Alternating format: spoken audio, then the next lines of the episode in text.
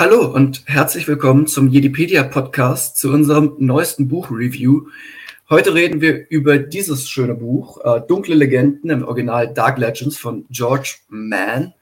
Einer angeblichen, warum angeblich, dazu kommen wir später mehr, äh, kommen wir später noch, Märchen- und Legendensammlung rund um ja, den gruseligeren Teil des Universums.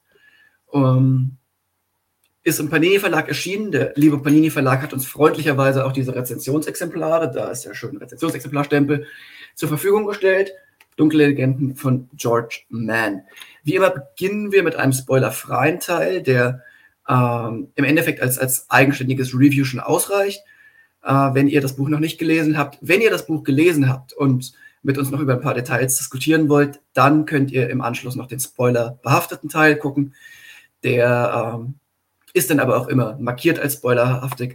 Also im spoilerfreien Teil steht unten spoilerfrei und wenn Spoiler dabei sind, steht unten auch Spoiler dabei. Ähm, ja, ich würde gleich mal loslegen mit der Frage, Halle, im Großen und Ganzen, wie hat dir das Buch gefallen? Ja, also fangen wir doch direkt mal mit der wichtigsten Frage an. Wer würde sich bei diesem Buch tatsächlich gruseln? Weil ähm, äh, man könnte ja schon mal direkt sagen, das Buch ist nicht gruselig, solange du dich in einem zweistelligen Altersspektrum befindest, würde ich spontan fast schon behaupten. Jo, gehe ich mit. Also man könnte ja auch schon direkt damit anfangen, äh, das Buch hat ja eine schöne Einleitung, in der man den mutigen Leser nochmal fragt, mit möchtest du diese gruseligen Geschichten wirklich lesen? Und wenn man schon so anfängt, merkt man, die Zielgruppe dieses Buches ist auf jeden Fall definitiv, wie viele der letzteren Romane, die wir hier so rezensiert haben, doch eher beim jüngeren Publikum anzusiedeln. Also, mit, also sagen wir es einfach mal so, mit, mit der, vom Gruselfaktor der Geschichten lockst du niemand und hinterm Ofen hervor, der mal irgendeinen ab 16 Horror-Movie gesehen hat. Das stimmt auf jeden Fall. Da kann ich mich nur anschließen. Ähm, wirklich gegruselt habe ich mich nicht. Ähm, ich fand, es gab ein paar Geschichten, die wirklich gut waren, die wirklich interessant waren oder zumindest interessante Ansätze hatten, wenn auch vielleicht nicht perfekt äh, umgesetzt, aber zumindest die Ansätze interessant und das allein kann man ja schon würdigen. Es gab leider auch einige Geschichten, die ich äh, ja doch sehr, sehr, sehr generisch und langweilig und vor allem gut klar, das haben Märchen oder sowas so an sich unglaublich vorhersehbar fand. Ähm, also das, das ist mir, ist mir bei drei Viertel der Geschichten aufgefallen. Ich wusste nach der ersten Seite schon mehr oder weniger, wie das Ende aussieht und hatte fast immer damit recht oder mit leichten Abänderungen damit recht. Ähm, was, was mir auch auffällt oder aufgefallen ist, ist, es sind halt Kurzgeschichten, die irgendwie maximal 20 Seiten lang sind. Und man merkt, dass manche Geschichte, also manche Geschichte viel, viel Potenzial hatte, die aber halt auf 30, 40, 50 Seiten vielleicht viel besser hätte funktionieren können als auf diese 20 Seiten komprimiert, wo du irgendwie alles ganz schnell abhandelst und nie wirklich diese, diese emotionale Fallhöhe aufbauen kannst, die manche der Geschichten verdient gehabt hätten in meinen Augen. Ähm, ja, hallo? Ja, also, also ich würde mich zumindest in dem Punkt anschließen mit, äh, dadurch, dass das ja alles kurz, also als Kurzgeschichte konzipiert war, also wie du schon sagtest, keine der Stories im Buch hat irgendwie, ich glaube, die längste hat wirklich 25 Seiten oder so und teilweise eine der kürzesten hat sogar unter 20. Also viele von denen sind halt auch wirklich nicht lang und äh, theoretisch könnte man das Buch am Stück problemlos durchlesen. Mhm. Oder halt immer nur eine Geschichte füreinander in ein paar Minütchen. Und es ist halt sehr man merkt halt wirklich auch schon den Geschichten an, mit die sollen nicht länger halten als diese 20 Seiten. Also die wurden schon in der Konzeptionsphase nicht auf größere Längen konzipiert. Deswegen, ich, ich, ich bin nicht so ganz bei deinem Punkt mit, die könnte man, manche von denen könnte man auf 50 Seiten strecken. Ich sehe es eher bei, die wurden alle so geplant mit, die sollen auch nie länger werden als diese Seitenzahlen. Also bei einigen gebe ich dir voll und ganz recht, aber einige wirkten auf mich auch sehr, sehr gerusht. Also zum Beispiel ähm, Blutmond. Wir wollen jetzt nicht in die Spoiler gehen, aber das ist ein Konzept, das hätte man auch deutlich ausführlicher machen können, wenn man gewollt hätte. Hätte man natürlich die Story ein bisschen anders äh, ausarbeiten müssen, aber erstmal das Grundsetting, daraus hätte man auch eine spannendere, längere Story in meinen Augen machen können. Ja, aber, aber da, da kommen wir doch direkt eigentlich schon zum wichtigen Punkt mit diese, dass äh, diese Grundsettings sind ja also die Grundsettings sind ja meiner Meinung nach fast mit das Interessanteste am Buch. Ja. Weil die ja sehr interessante Implikationen aufwerfen für Star Wars Canon Lore oder eben auch den Punkt mit, sind das jetzt nur Geschichtchen und Märchen oder steckt da eben auch wieder der gute alte Funken Wahrheit dahinter? Weil, falls ja, wirft dieses Buch ein paar interessante Implikationen auf. Jein, ähm, da, da, da würde ich doch gleich nochmal anschließen. Und genau diese Frage, sind das jetzt In-Universe-Geschichten? Das wird ja auch gesagt, dass das sollen angeblich Geschichtchen sein, die man auch Luke und Leia als Kinder hätte erzählen können, was keinen Sinn macht, weil die Hälfte der Geschichten irgendwo im Zeitalter der, der ersten Ordnung spielt aber egal. Ähm, also halten wir fest, die Geschichten können definitiv zur, zur Zeit von, von Luke und Leia so noch nicht ähm, ja, final äh, entstanden oder fertig gewesen sein, wenn es Märchen sein sollen. Das Problem ist aber auch, einige der Geschichten lesen sich nicht wie etwas, was ein In-Universe-Märchen irgendwann 200 Jahre nach dem Ereignis der Skywalker-Saga sein könnte. Ähm, es, gibt einige Geschichten, die, die sich absolut wie, wie mögliche Märchen lesen. Ähm, ob das jetzt zum Beispiel das Waisenhaus ist, ob das bittere Ernte ist, ob das der Schlaf der Ewigkeit ist. Äh, wir werden dann nochmal im, im, äh, im zweiten Teil, im Spoiler-Teil, da genauer drauf eingehen. Es gibt aber eben auch einige Geschichten, die absolut keine Märchen sein können. Punkt. Also bestes Beispiel ist, ihr seht ihn hier auf dem Cover, Darth Vader, das ist demnach kein Spoiler, dass er irgendwo vorkommt. Ähm, das, es gibt eine Geschichte, in der Darth Vader vorkommt und in der Darth Vader Darth Vader typische Sachen macht. Alle Leute, die das mitbekommen, sind imperiale Offiziere.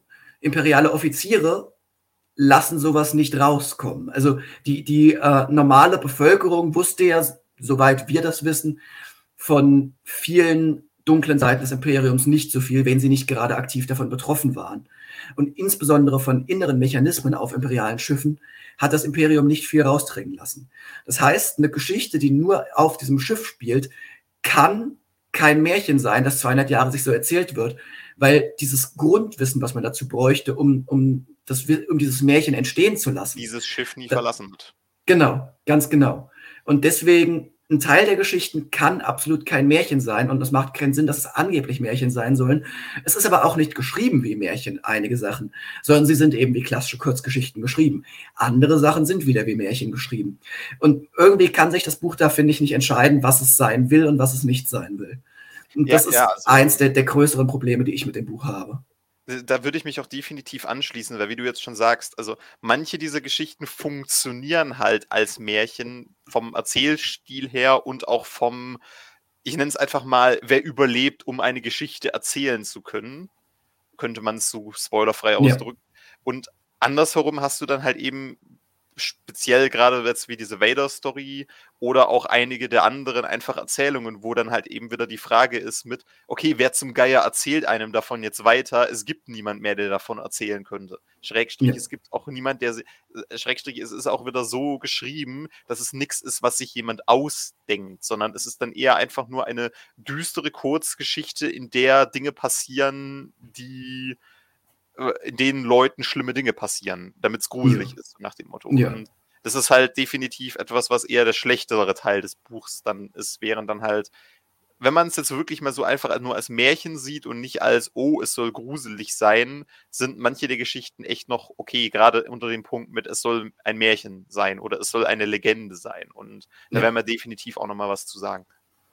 Ja, also wie, wie du es gerade auch schon hast anklingen lassen, ähm, es funktionieren, die, die Märchenseite funktioniert bei denen, die auch wirklich märchenhaft geschrieben sind, relativ gut. Also es sind keine Geschichten, die mich jetzt mitreißen oder so, aber das, das tun Märchen ja auch nicht. In, in unserem Alter wirken Märchen halt wie Kindergeschichten, weil sie es irgendwo sind. Ich meine, sie waren ursprünglich mal Geschichten für alle Altersklassen, aber seitdem hat sich das Medium oder die Geschichtenerzählung so weit entwickelt, dass es heutzutage eigentlich Kindergeschichten sind. Und so ja. lesen sich auch einige davon, die jetzt nicht wirklich gruselig sind. Ähm, einige der Geschichten lesen sich auch wie Sachen, die, die wirklich wie Märchen quasi aus der Fantasie in Universe entstanden sein können.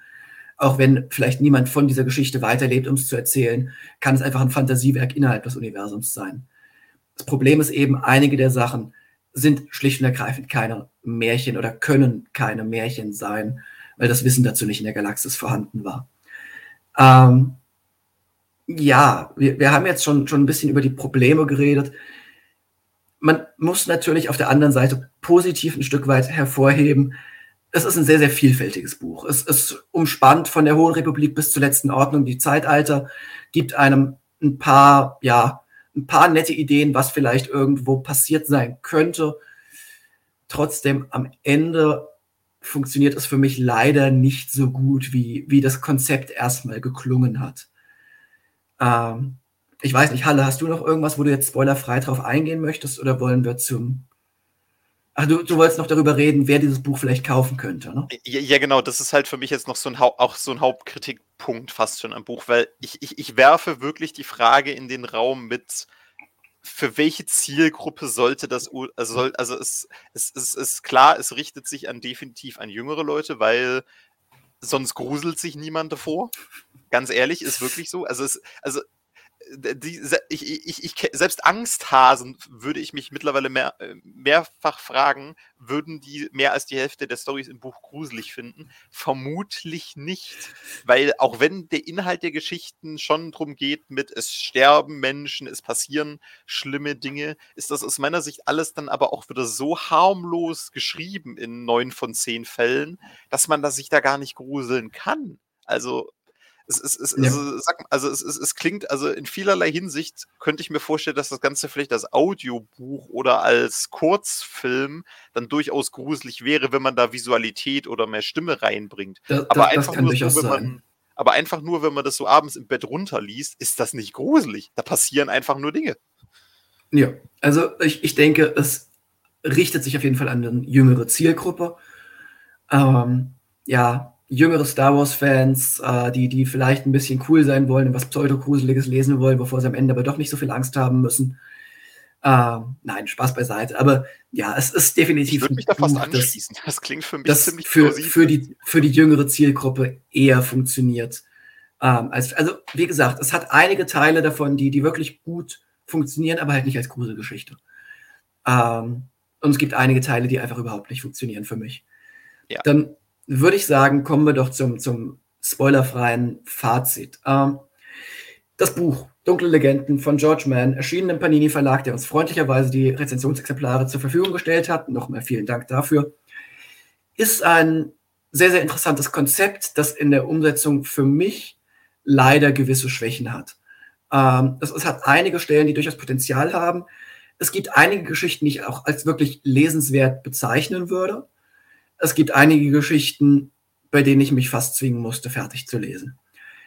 Insgesamt weiß ich nicht, nachdem ich das Buch jetzt gelesen habe, wenn ich heute vor der Entscheidung stünde, es zu kaufen oder nicht, ich weiß nicht, ob ich es kaufen würde. Eher fast nicht, fürchte ich, leider. Insgesamt bekommt das Buch von mir fünf von zehn Punkten, ähm, weil es eben doch gute Ansätze hat, ein gutes Konzept und ein paar gute Stories. Aber am Ende funktioniert es nicht gut genug, um in die obere Hälfte der Bewertungsskala vorzudringen. Hallo, dein Fazit.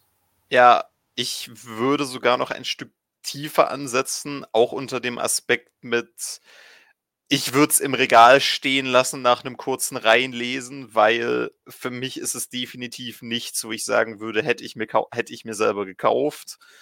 Äh, auch wenn man bedenkt, äh, der Autor hat definitiv schon bessere Werke abgeliefert unter seiner Feder. Plus ja, auch die Tatsache, definitiv.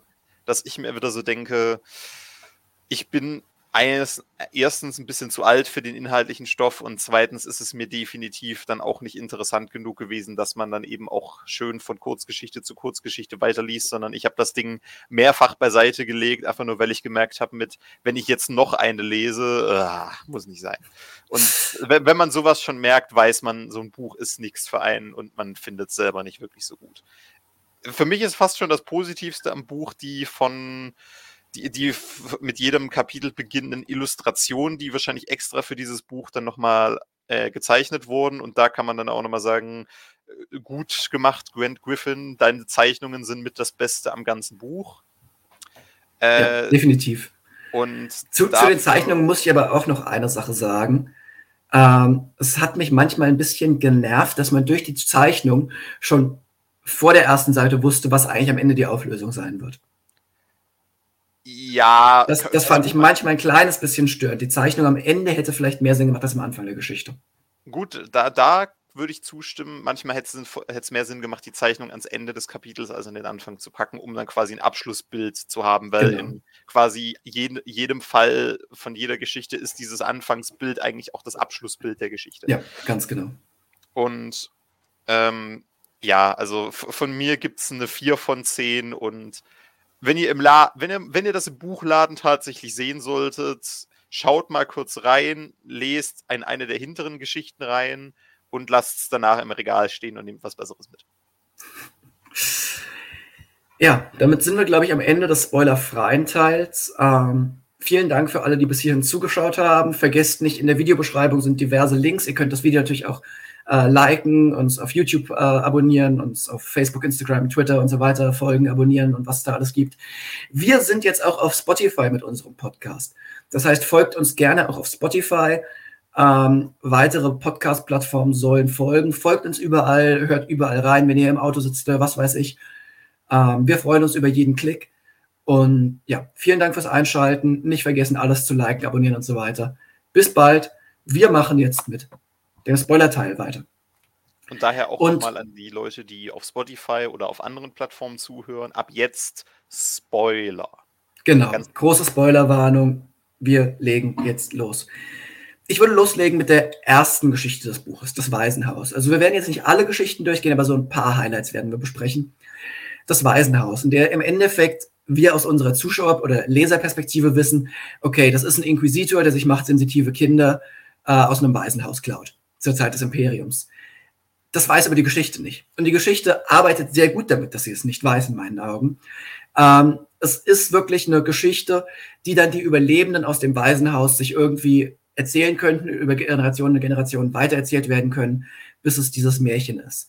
Es ist eine der Geschichten, bei denen ich sagen muss, es ist eine, ein positives Beispiel dafür, so baut man ein In-Universe-Märchen auf. Mit einer Sache, wo wir wissen, das hat einen realen Kern, aber wir wissen genauso, das wissen die Leute, die sich diese Geschichte erzählen, nicht.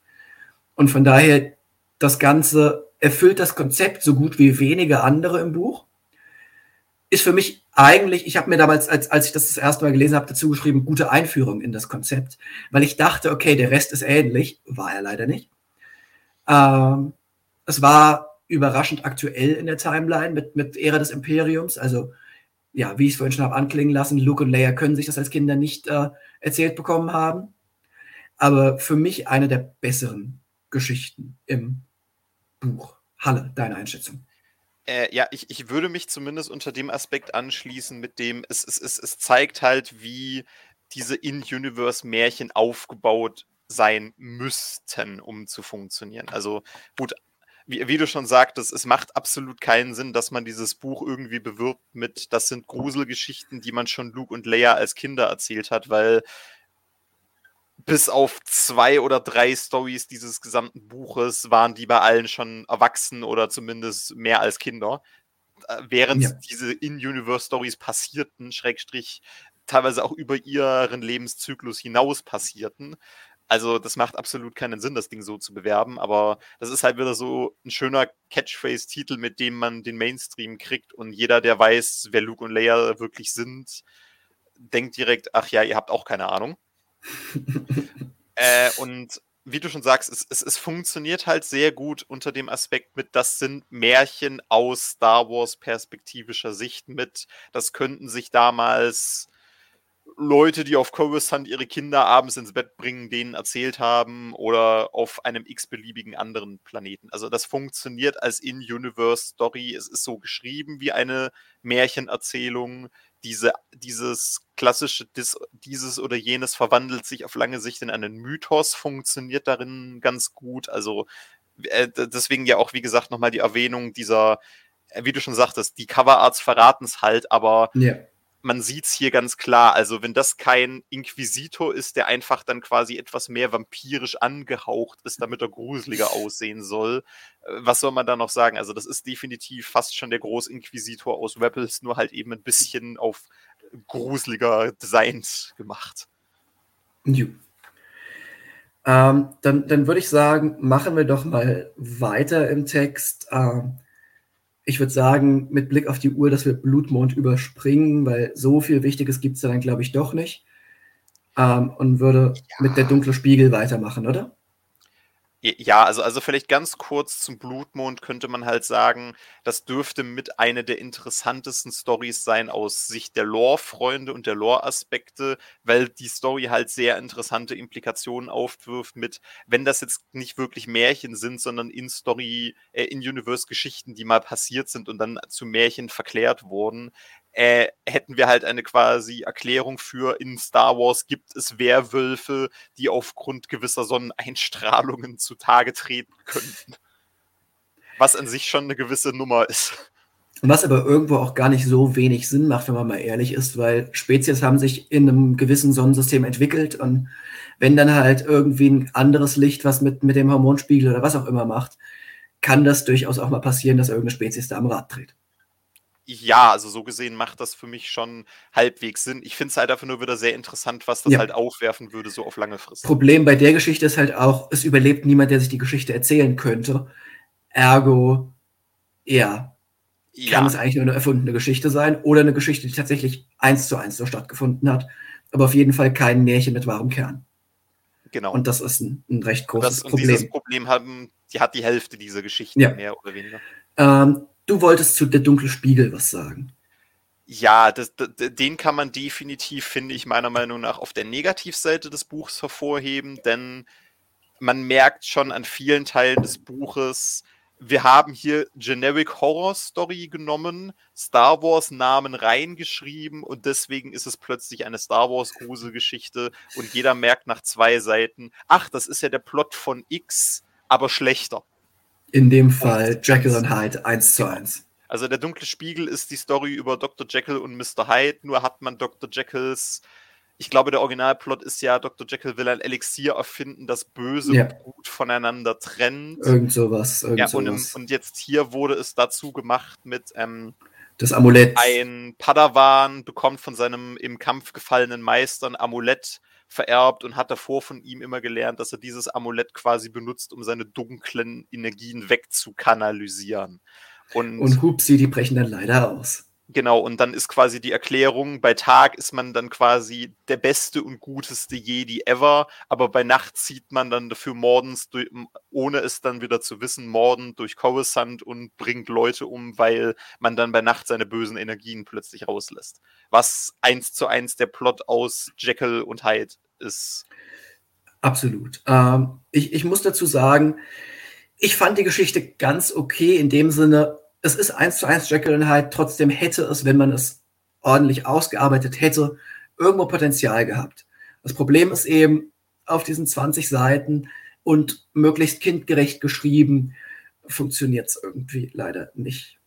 Ja, ja, also, also das muss man halt auch nochmal anmerken. Dieses Buch bremst sich an so vielen Stellen einfach selbst aus mit diesem auf der einen Seite dieses cocky Intro mit, ja, hier haben wir Gruselstories und bist du dir wirklich sicher, dass du das auch lesen willst? Wo man dann halt auch schon wieder ab über zwölf sich denkt, Alter, was willst du von mir?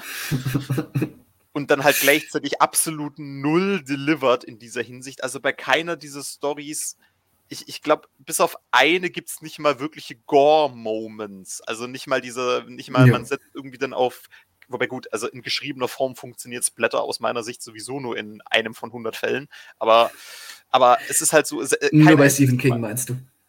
Nicht mal unbedingt bei dem, aber dazu, okay. äh, aber das ist ein anderes Thema. aber es ist halt so, man versucht gruselig zu sein, um Teufel komm raus und genau deswegen funktioniert es gar nicht aus meiner Sicht. Ja, es, ich sag mal, die Geschichte hätte ich weiß nicht, ich finde jetzt auch Jekyll und Hyde keine Gruselgeschichte. Ich habe das Buch, wir haben das Buch, glaube ich, in der achten ja. Klasse im Englischunterricht gelesen. Also, das ist keine Gruselgeschichte, bei aller Liebe. Ja, ja, ähm, es, ist, es, ist, eher eine, eine ich nenne es jetzt mal fast schon psychologische oder wieder dieses, was möchte der Autor uns damit sagen, Geschichten. Ja, also, was du in der achten Klasse im Unterricht liest, das ist nicht gruselig. Punkt. Ja, das auch. oder vielleicht war es auch neunte Klasse, aber es war auf jeden Fall noch in der Mittelstufe. Ja. Wie auch immer, hätte Potenzial gehabt, leider nicht so umgesetzt, wie es hätte sein können. Machen wir weiter mit, ich glaube, dem Highlight von uns beiden. Ähm, ja. Der Schlaf der Ewigkeit. Eine, eine ähm, interessante Geschichte, die als erfundenes Märchen funktioniert oder auch als vielleicht hat irgendwann nicht in der äh, Version der Geschichte, sondern halt irgendwo anders mal irgendjemand eine Begegnung überlebt. Und es ist tatsächlich was ein wahrer Kern dahinter. Ähm, die liebe Darth Siberus, die sich in Carbonit einfriert, weil sie denkt, YOLO, ich will eine richtige Challenge. Und zur Zeit der letzten Ordnung, wenn Palpatine da ist, sich denkt, ach, der Schlappschwanz, der kann mir ja nicht das Wasser reichen, ich warte lieber auf eine richtige, richtige Challenge. Ein unglaublich cooles Setting. Also allein wie, wie das aufgebaut war mit äh, dieser, dieser Mythos von der Prinzessin und wir finden die Grabkammer der ach so tollen und gütigen Prinzessin und upsi, das ist leider eine diabolische Sith, die sich einen Spaß draus gemacht hat, dieses Märchen zu, zu streuen und eigentlich nur auf einen echten Gegner wartet solange Carbonit eingefroren bleibt, funktioniert für mich eigentlich am besten im ganzen Buch. Ähm, ein unglaublich cooles Setting, unglaublich cooler Ausgangspunkt. Ähm, und ich muss auch sagen, ich hoffe so, so sehr, dass diese Geschichte Vorbereitung sein soll dafür, dass wir Darth Siberys irgendwann, irgendwo im Kanon früher oder später nochmal begegnen. Der Vorteil ist ja auch, sie ist ein Charakter, dem kannst du in jeder Ära begegnen. Dadurch, dass sie seit irgendwo den Sith-Tagen in Carbonit eingefroren ist. Und ja, für mich funktioniert die Geschichte mit Abstand am besten im ganzen Buch. Und gerade Siberys ist mein Lieblingscharakter aus dem Buch. Hallo, deine Meinung? Ja, also, also man muss, also der eine Negativpunkt daran ist ja auch schon wieder der mit, es funktioniert als In-Universe-Märchen allgemein schon. Die Story selbst, die geschrieben wurde, funktioniert als In-Universe-Märchen wieder nicht, weil da drin wieder jeder einzelne drauf geht. Also da gibt es niemand, der davon weiter hätte erzählen können. Es funktioniert aber halt deswegen, weil es diese Einleitung kriegt mit, äh, schon immer erzählten sich Leute Legenden über eine alte, gütige Prinzessin, die ihr eigenes Imperium super toll beherrschte. Was ich mir auch denke, Prinzessin ist eine Regentin, was ist denn da los? Ja, genau, was dann halt eben wieder in die Richtung geht mit, äh, man könnte fast sagen, dass dieses, dass man diese Story so ein bisschen als In-Universe Ilias des, Ho des Homer beschreiben könnte. äh, nur anstatt Heinrich Schliemann, wird, äh, der danach mit Ruhm und Reichtum zurückkehrt, äh, buddeln in dem Fall auch andere möchte gern Archäologen dann tatsächlich ihr Grab aus und kommen halt nie wieder zurück. Was ja, ja nur dazu für sorgt, dass dieses, dass dieser Mythos weiter als Mythos und nicht als Fakt weiterlebt, aber halt eben dementsprechend alle paar hundert Jahre oder was auch immer, in welchem Zeitabstand, da wird nichts näher so angegeben, wie oft sie das jetzt schon gemacht hat.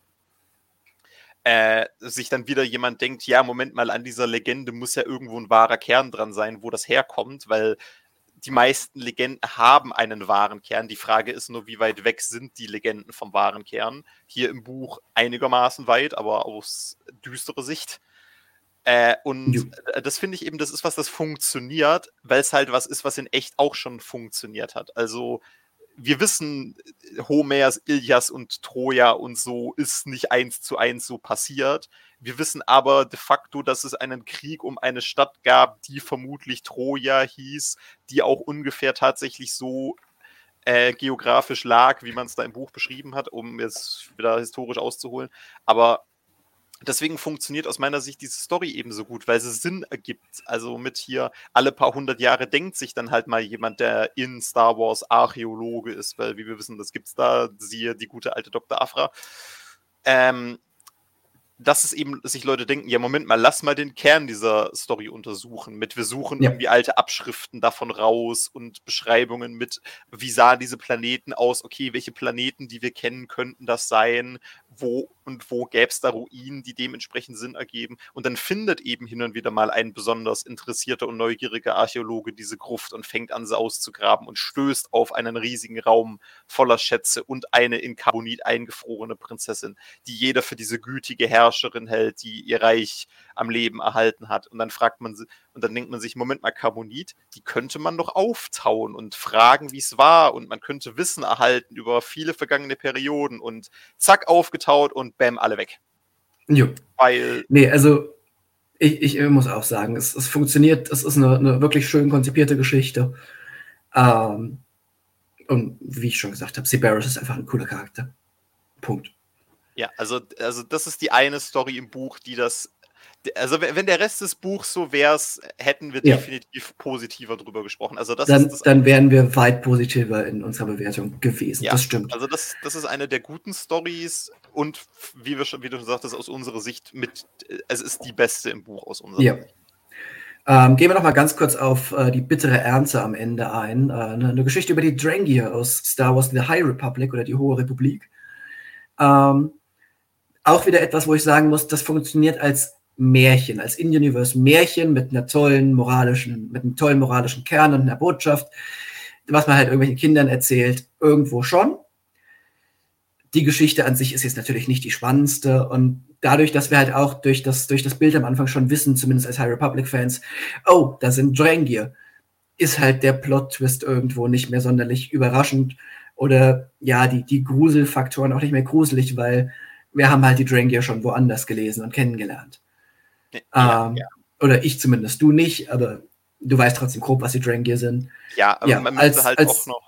Also ich finde halt, wie du schon sagtest, man muss anmerken, äh, klar, einerseits geben die Intro-Bilder in neun von zehn Fällen den Twist schon vorneweg. Andererseits muss man aber halt auch nochmal betonen, bis auf, ich glaube, zwei Stories im Buch ist keine wirklich so geschrieben, dass sie einen Twist haben soll. Also ja, eben der Schlaf der Ewigkeit ist so geschrieben, dass es den Twist mit der die gütige Prinzessin ist ein, ja.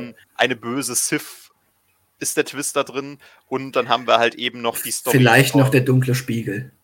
Äh, nicht, nicht mal, weil ich finde, da ist es wieder so obvious. Es ist recht halt, obvious, aber wie ja. genau es aufgebaut ist, ist nicht ja, ganz ich, sicher. Ich, ich, hätte fast eher gesagt, der goldene Käfig ist für mich die mit dem anderen. Ja, ja, okay. Da, aber da, auch da, der, war, der halt auch der war keiner vorhersehbar, fand ich. Ja, also es war, es war irgendwie zu erwarten, aber der, der funktioniert wenigstens, weil es halt auch so geschrieben ist, als es soll ein Twist sein. Ja, klar. nachher funktioniert, ist die andere Sache, aber es ist zumindest so geschrieben, dass es ein Twist sein soll. Ja.